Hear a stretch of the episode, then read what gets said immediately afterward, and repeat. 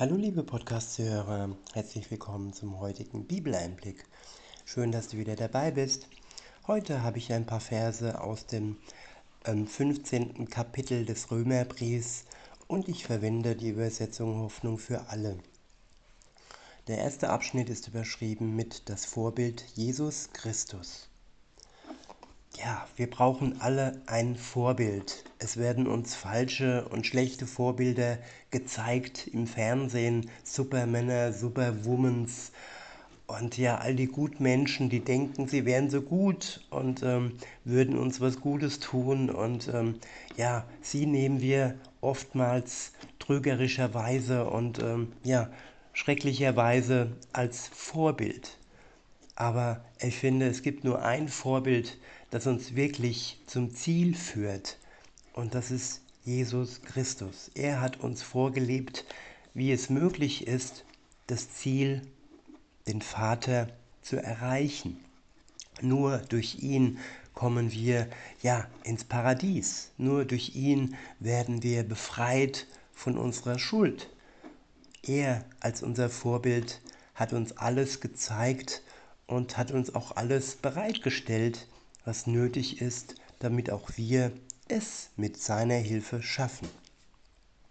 In Vers 1 heißt es, wir, die einen starken Glauben haben, sind dazu verpflichtet, auf die Schwachheit der anderen Rücksicht zu nehmen und nicht an uns selbst zu denken ja, an uns selbst zu denken. Viele denken an sich, wie gut in Gänsefüßchen die sie doch sind. Und ja, sie missbrauchen oftmals die Schwachheit der anderen, um sich selbst in ein besseres Licht zu setzen. Sie ja, sammeln Dankeschön, sie sammeln ja, Gegenliebe und in Wirklichkeit ist das aber nur eine Ausbeutung der Schwachen. So wie es Jesus getan hat, ja, so soll es unser Vorbild sein. Er hat sich hingegeben und er hat nichts von den anderen, von den Schwachen zurückbekommen.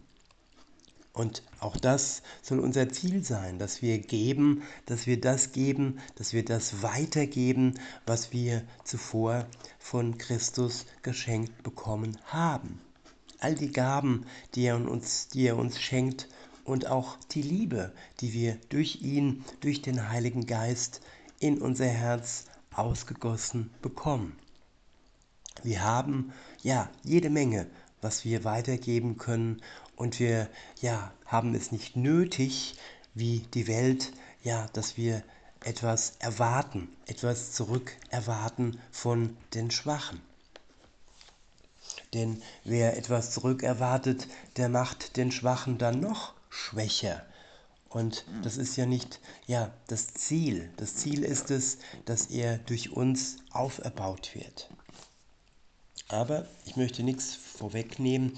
Insofern, ich lese weiter. In Vers 2 heißt es, jeder von uns soll das Wohl des anderen im Blick haben und so leben, dass er ihn zum Guten ermutigt und ihm und im Glauben stärkt. Ich wiederhole, jeder von uns soll das Wohl des anderen im Blick haben und so leben, dass er ihn zum Guten ermutigt und im Glauben stärkt. Ja, was hier auch wichtig ist, ist das eigene Leben, dass wir nicht nur kluge Worte so, ich, ich drück's mal krass aus, klugscheißermäßig weitergeben, sondern dass unser Leben auch Vorbild ist für andere. Und dass wir durch unser Leben, durch unser Tun andere zum Guten ermutigen.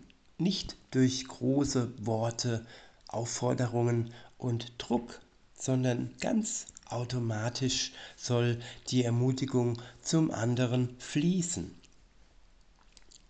In Vers 3 heißt es, auch Christus lebte nicht für sich selbst. Von ihm heißt es in der Schrift, die Anfeindungen, die dir, Gott, galten, haben mich getroffen. Ja, uns trifft auch oftmals der Neid, der anderen. Und wenn man ganz tief hineinblickt, dann ist es nicht eine Anfeindung uns gegenüber, sondern eine Anfeindung Gott gegenüber. Nämlich der Grund des Neides, den haben wir von Gott. All die Gaben, all die Liebe und alles, was andere an uns neiden. Ja, der Angriffspunkt, die Angriffsfläche sozusagen ist Gott selbst. So können auch wir von uns wegblicken und sagen, ja, Gott wird hier angegriffen. Wir werden ja stellvertretend angegriffen. Und Jesus hat das auch erlebt. Wir können uns jetzt nicht direkt mit ihm vergleichen, denn er starb für unsere Schuld am Kreuz. Er hatte die Last der Sünde auf seiner Schulter. Das ist nicht, ja, bei uns ist es nicht so. Er alleine als Sohn Gottes starb für die Menschen, für ihre Schuld. Aber wir werden auch angegriffen und der ein oder andere wird auch ja als Märtyrer sterben dürfen. Ich sage nicht müssen, sondern dürfen. Denn es ist eine Ehre, für eine gute Sache zu sterben, wie für etwas Schlechtes oder etwas Böses. Weiter heißt es in Vers 4, was in der Heiligen Schrift vor langer Zeit aufgeschrieben wurde, gilt uns. Wir sollen daraus lernen. Ja, alles, was im Wort Gottes steht, sollen wir auf uns münzen, sollen wir als für uns geschrieben anerkennen. Nicht nur als ein Roman oder ein Geschichtsbuch, so von außen betrachtet ganz neutral, nein, sondern am besten als Liebesbrief, direkt an uns und für uns geschrieben. Diese Worte sind für dich liebe Zuhörerin, liebe Zuhörer. Weiter heißt es, es ermutigt und tröstet uns, damit wir unsere Hoffnung auf Gottes Zusagen setzen und daran festhalten. Ich wiederhole, also das Wort Gottes, es ermutigt und tröstet uns, damit wir unsere Hoffnung auf Gottes Zusagen setzen und daran festhalten. Ja, Gott macht viele Verheißungen uns gegenüber, viele Zusagen. Und was er zusagt, das ist gewiss, daran können wir festhalten. Und auch wenn wir es noch nicht sehen, können wir doch beständig und gewissermaßen mit Gewissheit hoffen, dass all die Zusagen eintreffen werden.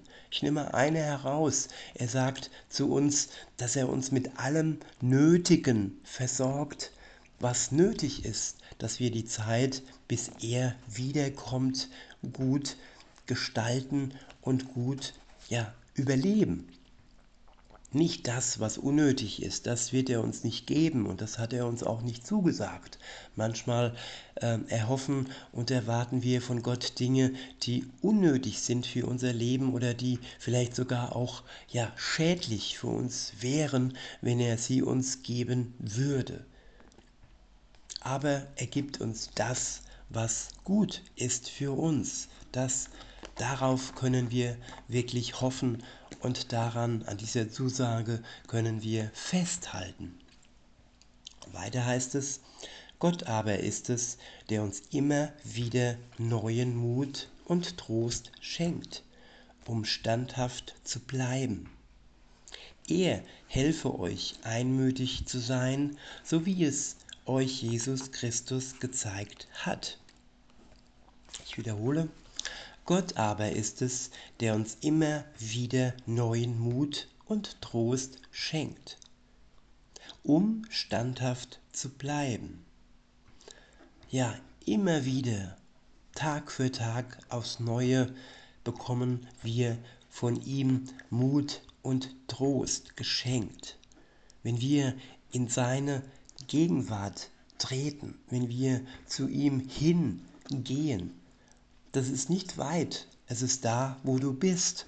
Es ist nur nötig, liebe Zuhörerin, lieber Zuhörer, dass du dir Zeit nimmst für Gott, dass du in seine Gegenwart trittst, die bei dir zu Hause und überall, wo du Zeit findest oder Ruhe findest, vorhanden ist. Weiter heißt es in Vers 6, dann könnt ihr alle, wie aus einem Mund, Gott, den Vater unseres Herrn Jesus Christus, loben und preisen.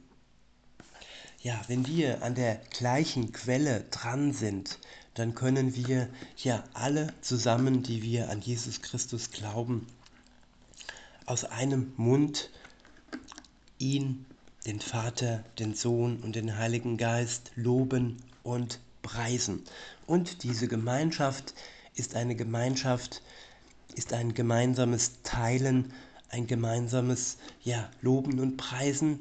Und das ja, erquickt uns, das beflügelt uns und das tut uns einfach nur gut. Deshalb ist es auch wichtig, dass wir eine Gemeinschaft, eine Gemeinde finden, wo wir hineinpassen, wo wir als Glied, egal welche Aufgaben wir dann übernehmen, ähm, ja, dazu passen, wo wir die anderen bereichern, aber auch die anderen uns bereichern. Dabei möchte ich es heute belassen. Ich wünsche euch noch einen schönen Tag und sage bis denne.